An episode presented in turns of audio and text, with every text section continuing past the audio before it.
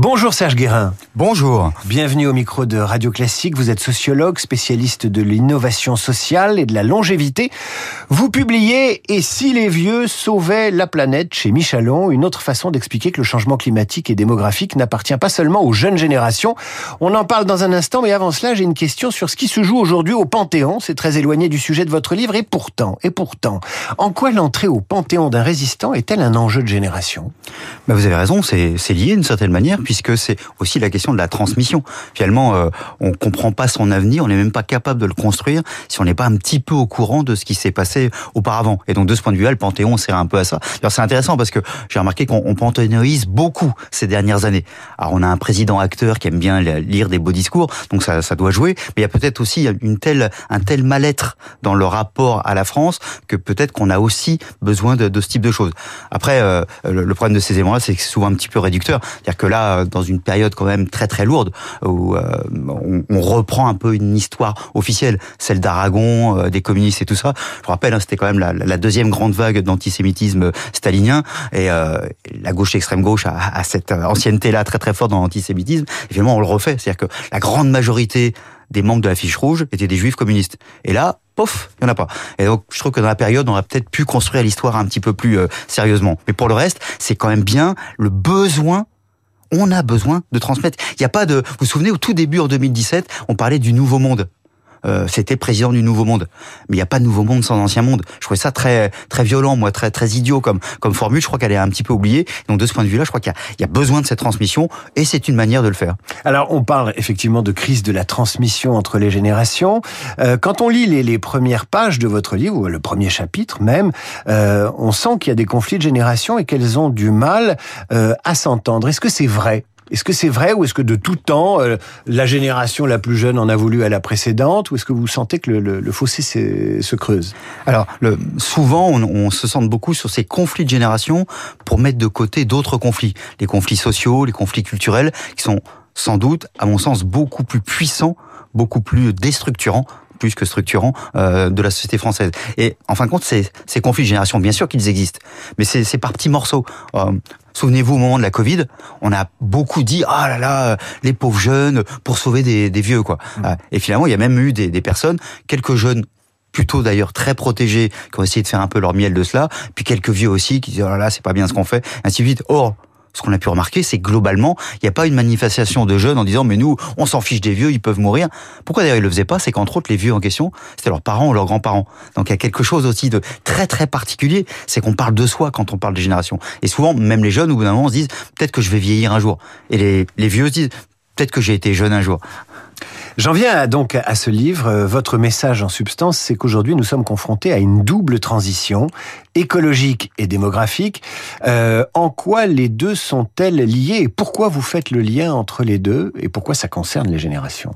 Alors oui, il y avait plein de choses derrière. D'abord, j'entendais cette petite musique. Ah bah oui, heureusement, tous les jeunes sont des écolos, alors que tous les vieux sont des affreux pollueurs.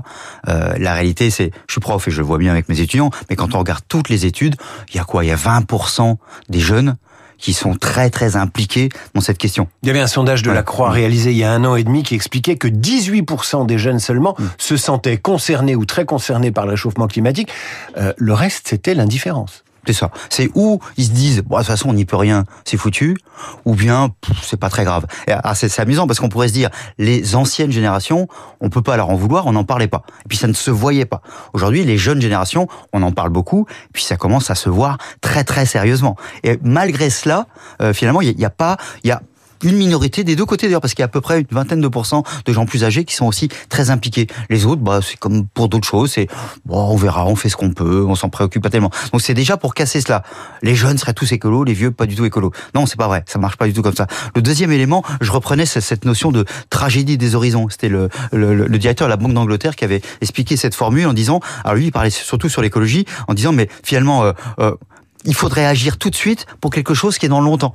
Et sur la démographie, c'est pareil. On le sait depuis les années 80 qu'il va y avoir un vieillissement. Quand euh, euh, Mitterrand a, mis la retraite à 60 ans, je me souviens que des gens comme Jacques Delors ou, Michel Rocard avaient dit euh, c'est peut-être pas une bonne idée parce qu'on va vieillir. Ah, il y avait encore des gens comme Jacques Delors ou, Michel Rocard à gauche à cette période-là. Et, et, et à chaque fois, c'est on verra plus tard. Et pour les deux, c'est on verra plus tard. Et quand on arrive face au mur, bah, c'est souvent un peu un peu juste. Et puis, puis troisième élément, c'est de se dire que tout le monde et, et va être impacté très fortement pas de la même manière nécessairement. Alors il y a, y a un jeu en disant oui, mais les jeunes ils vont le vivre plus souvent puisque ça va durer toute leur vie, alors que les vieux c'est plus tard. Oui, mais en même temps, les vieux, euh, quand à, à 80 ans, il y a un changement de 20 degrés, vous le vivez beaucoup plus difficilement que quand vous avez 17 ans. Voilà, c'était pour montrer qu'il faut arrêter avec ces histoires-là et que finalement, on est tous, et ça nous ramène à la transmission, on est tous dans le même bateau. Comment s'articule la gestion de ces deux transitions dans votre esprit? Parce qu'évidemment, en France, tout est très cloisonné. On fait un plan de transition écologique, on le chiffre, on dégage euh, des, des, des, des, des dépenses d'investissement pour le réaliser, on révise le budget, et puis ensuite on fait le réarmement démographique, euh, et puis ensuite on fait un plan pour le grand âge. Euh, l'originalité de votre ouvrage, c'est de dire euh, ces deux sujets qui sont transversaux, il faut les traiter de façon transversale, mais c'est très compliqué. Oui, c'est vrai. Alors, à la fois, c'est très compliqué. En même temps, on pourrait se dire, peut-être être parfois un peu plus, un peu plus simple et montrer, finalement, c'est l'intérêt aussi de, de tout le monde. Je prends un exemple tout bête. Euh, si on prend le logement. Euh, dans le logement, on, on, parle beaucoup de ma prime rénov, par exemple. On en parle d'ailleurs aussi parce qu'on va la réduire et aussi parce qu'elle n'a pas toujours été très très sérieusement euh, appliquée. Mais et en même temps, il y a ma prime adapte. Euh, ma prime, ma prime rénov, c'est face au réchauffement climatique. Ma prime, euh, ma prime adapte, c'est pour préparer, pour adapter les logements euh, aux, aux, plus âgés les gens ne tombent pas, pour par exemple remplacer une baignoire par une douche. Mais d'ailleurs, remplacer une baignoire par une douche, au-delà du fait qu'on réduit les risques de chute, je rappelle que le risque de chute, c'est 2 milliards d'euros de dépenses, mais c'est aussi la première cause d'entrée dans les urgences euh, euh, pour les gens âgés. Bah, si vous réduisez ça, bah, vous faites des économies, vous évitez les urgences, et ainsi de suite. Et en même temps, si les gens prennent des douches, bah, ils dépensent aussi moins d'eau ils dépensent dans les deux sens. Ça coûte moins cher et en plus, on utilise moins d'eau. Donc vous voyez, là tout de suite, tiens, il y a, y a, un référent, il y a une histoire commune entre les deux éléments. Et puis si en même temps que l'artisan vient pour euh, euh, s'occuper de, de lutter contre les passoires thermiques, en même temps, il peut peut-être, ah bah tiens, je vais peut-être changer le, euh, la baignoire en douche. Plutôt que faire deux artisans qui reviennent à six mois d'intervalle, alors qu'entre les deux, on a refait la peinture, si on fait les deux en même temps, on fait aussi des économies. Et par ailleurs, ce sont des artisans de proximité, c'est-à-dire qu'on fait travailler aussi les gens là où ils vivent. Des exemples très euh, concrets, euh, et c'est très important dans votre livre, vous dites l'habitat, la gestion de l'habitat, le vivre ensemble, euh, bah, ça permet justement de, mélanger les générations. Là encore, euh, euh, transition démographique, transition écologique à travers un habitat durable, où les générations se mélangent, c'est une utopie ou c'est quelque chose qu'on peut faire? Alors, en tout cas, ce qu'on peut faire, oui, ça arrive et c'est très bien. Euh, déjà, ne serait-ce que parce que les gens peuvent, les jeunes peuvent habiter juste à côté de là où ils vont intervenir pour aider des gens plus âgés. Ça peut être une chose toute bête comme ça. Euh, si on prend encore ces histoires d'écologie, on peut imaginer. Il y a d'ailleurs tout ce qu'on appelait les jardins partagés. Avant, on parlait de, de jardin ouvrier. Jardin partagé à un endroit, on se dit, bah, c'est peut-être bien quand même qu'il y ait un jardin parce qu'on a besoin de verre, euh, tout simplement parce que, euh, bah, parce que ça, ça, ça, fait baisser la température, ainsi de suite. Ce jardin partagé, s'il y a des gens de tous les âges, par exemple les gens les plus âgés qui viennent expliquer plutôt aux plus jeunes comment on bêche, comment on s'occupe de tout cela. Les gens les plus jeunes qui vont s'occuper de bêcher, ainsi de suite. On va faire dans quelque chose d'abord qui sera beau, qui va être euh, moins calorifique, donc c'est hyper utile. Et en plus, ils utiliseront moins d'intrants et il y aura des, tomates à la bonne saison, ainsi de suite, qui coûteront pas cher puisqu'ils l'auront fait eux-mêmes. Et finalement, toutes les générations s'y retrouvent en faisant l'exercice physique, qui est aussi un gros problème à toutes les générations, et en, sortant des, produits qui sont moins chers et de meilleure qualité. Petit exemple tout bête. La multiplication des jardins partagés, ça sert à toutes les générations et ça permet aussi bien de favoriser termes de prévention, le, un vieillissement en bonne santé, et en même temps lutter contre le réchauffement climatique. C'est-à-dire qu'il y a plein d'endroits où, de manière très très pragmatique et au plus près de là où vivent les gens. Je crois qu'un des, un des drames de, ce pays, c'est qu'on est hyper étatisé, que ça se décide toujours du haut et que ça s'adapte très rarement à ce que vivent les personnes. Or, bah, on vit pas la même manière en Lorraine, en, en, en Lozère ou en Lorraine, par exemple. Et donc, ça se vit pas de la même manière. Nous avons aussi une crise de l'emploi, Serge Guérin, adaptation de l'économie à la transition écologique et des emplois, mais également vieillissement de cette population. Comment fait-on quand partout les métiers vont être en tension?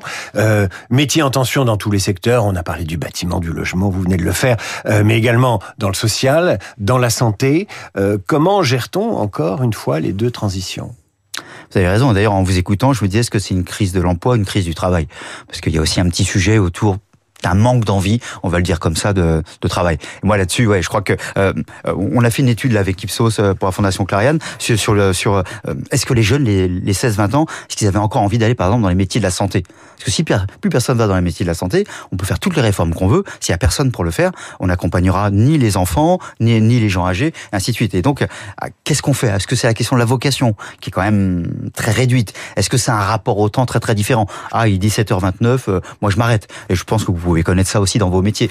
vous, vous êtes un des rares sociologues à dire il faut travailler plus. Vous n'avez pas peur de le dire. Parce qu'en sociologie, dès qu'on dit qu'il faut travailler plus, paf, vous êtes classé à droite. Et en sociologie, être classé à droite, c'est la catastrophe. Ah bah c'est mort pour la carrière. Voilà, non mais vous dites il, faut travailler plus. Vous dites bah voilà l'allongement de la durée de la vie. Euh, Est-ce que euh, il faut pas augmenter l'employabilité des seniors? C'est ça que vous dites. Par exemple, un des enjeux, c'est alors c'est vrai qu'on peut pas faire. Par exemple, je trouvais que la, la, la réforme des retraites était très très mal euh, euh mal démarrée parce que on parlait euh, oui il faut travailler plus longtemps. Très bien. Sauf que on travaillait pas sur le fait de comment on fait pour permettre aux gens qui sont en activité, aux seniors, de pas être mis dehors. Et donc, avant de dire faut travailler plus longtemps, il faut déjà que les gens qui ont la cinquantaine puissent rester en emploi. Ça, c'est le premier élément. Deuxième élément, en effet, euh, c'est quand même assez amusant de se dire que l'espérance de vie augmente et l'espérance de vie professionnelle diminue. Il y a quelque chose qui va pas. Donc, il y a aussi un élément là-dessus, c'est de permettre aux personnes de travailler en effet plus longtemps. Et mais je vais dire ensuite un gros mot, c'est à l'ensemble, c'est finalement de travailler plus, peut-être pour gagner plus, mais aussi parce qu'en travaillant plus, ça peut être travailler plus en prenant aussi plus de temps. C'est-à-dire que, je sais pas moi, des gens qui vont s'occuper des chèvres euh, dans tel massif euh, au fin fond de la Corrèze, euh, je sais pas trop s'il y a des chèvres au fin fond de la Corrèze, mais en tout cas, bah, vont pour s'en occuper, on fait pas ça jusqu'à 17h15. Regardez, les agriculteurs, ils bossent tout le temps, mais en même temps, quand ils bossent, ils permettent aussi à ce que la campagne tienne, à ce que les forêts euh, soient, bien préservées. On a aussi besoin de gens qui sont sur le terrain. Et pareil, si on veut accompagner les gens âgés, si on veut accompagner les gens qui sont en difficulté de santé, si on veut accompagner les gens qui ont des difficultés avec leurs enfants, ainsi de suite, il faut aussi qu'il y ait des gens qui soient plus présents. Donc, qui soient présents plus longtemps. Et la question, c'est sans doute inventer aussi une notion de productivité humaine, productivité sociale. C'est pas juste des chiffres. C'est qu'à un moment donné, il y a besoin de plus de personnes sur le terrain. Si on veut qu'il y ait besoin de plus de personnes sur le terrain, bah, faut aussi qu'en effet, on travaille plus longtemps de ce point de vue-là. Et je pense que la transition, elle aura besoin de plus de bras, de plus de cœur, de plus de cerveau. Serge Guérin, quand vous rencontrez des acteurs économiques, des acteurs politiques, et vous le faites souvent de par euh, vos fonctions professorales et votre domaine d'intervention, euh, qu'est-ce qu'ils vous disent? Ils vous disent, mais vous êtes un utopiste, on ne sait pas par quel bout prendre le, le sujet. On est dans un pays qui cloisonne encore énormément ses politiques publiques. Totalement. C'est vrai que c'est euh, chacun est dans sa petite ligne et puis euh, dans sa ligne de nage et regarde absolument pas ce qui se passe à côté. C'est pour ça que je crois qu'il faut qu'on passe le plus possible par le local. C'est là où les choses se passent, c'est là où les gens en plus voient très concrètement. Parce que le, le problème des gens souvent c'est qu'on leur dit on va faire telle loi on a toujours l'impression que parce qu'on a dit qu'on allait faire une loi, ça allait tout changer. Or, souvent, on est même incapable de faire, euh, euh, d'obliger à ce que cette loi tienne le coup. Donc, souvent, si on le fait euh, au local, eh bien, les PME, les associations, les personnes, les élus, tout le monde peut travailler ensemble en disant c'est notre intérêt commun. Tiens, des jeunes, des vieux, des entreprises euh, vont se dire bah là la rivière quand même c'est pas bien qu'elle soit qu'elle soit polluée. Euh, du coup les enfants peuvent pas aller se baigner, euh, c'est mauvais pour la santé. Que sais-je encore? C'est mauvais pour le tourisme, c'est mauvais pour l'activité économique. Sais-je encore. Si ensemble on se dit bah là c'est notre intérêt à ce qu'à cet endroit-là on puisse agir de cette manière-là, les PME, les entreprises, les associations, les jeunes, les vieux, les enseignants, les élus peut se dire on a intérêt à le faire là. Et comme on voit très concrètement les effets, c'est un peu moins euh, euh, dans le rêve que si c'est une, décision nationale dont on voit jamais les effets concrets. Serge Guérin, ma dernière question, euh, et je crois que c'est la, grande leçon de, de votre travail, c'est c'est sur la mixité générationnelle, puisque c'est là-dessus que vous travaillez, c'est ce que vous appelez de vos voeux. C'est pas gagné. Les jeunes ont envie d'être ensemble, et ça depuis toujours. Le, le grand désir des jeunes, c'est de rester ensemble et de rester en bande en communauté et pas nécessairement d'être avec les plus vieux, alors que les vieux adorent plutôt euh, rencontrer toutes les générations. Comment on fait pour réunir ces gens-là? On peut pas les, les, mélanger de force? Non, on va on va éviter. Euh, gardons nos sociétés libérales qui a quand même plein de défauts, mais d'abord des qualités. Euh, bah c'est, compte, c'est de montrer. En fait, l'intergénération, elle se fait quand il y a un projet commun. Je reviens sur le local. Il y a une rivière qui va pas bien. Tout le monde est touché par cette rivière qui est pas bien. Elle est sale, on peut plus aller s'y baigner, euh, l'eau est risquée. Bah, tout le monde peut dire, tiens, notre intérêt, c'est de faire en sorte que cette rivière aille mieux. Et notre intérêt, j'ai 80 ans ou j'ai 8 ans, je peux m'y retrouver. de ce point de vue-là, l'écologie peut être, l'écologie euh, positive, l'écologie active, euh, peut être quelque chose qui nous crée dans le même bateau. Et pareil, la prévention, j'ai tout intérêt peut-être à faire attention à ma santé à 8 ans, à 18 ans ou à, ou à, ou à 38 ans, parce que je serais beaucoup mieux à 88 ans. Serge Guérin, merci d'être venu parler au micro de Radio Classique. Et si les vieux sauvaient aussi la planète, ça vient de paraître chez Michalon. Merci Serge. À suivre le rappel des titres, la revue de presse et nos esprits libres aujourd'hui, Routel Krief et Marc Lambron. Radio Classique 8h20.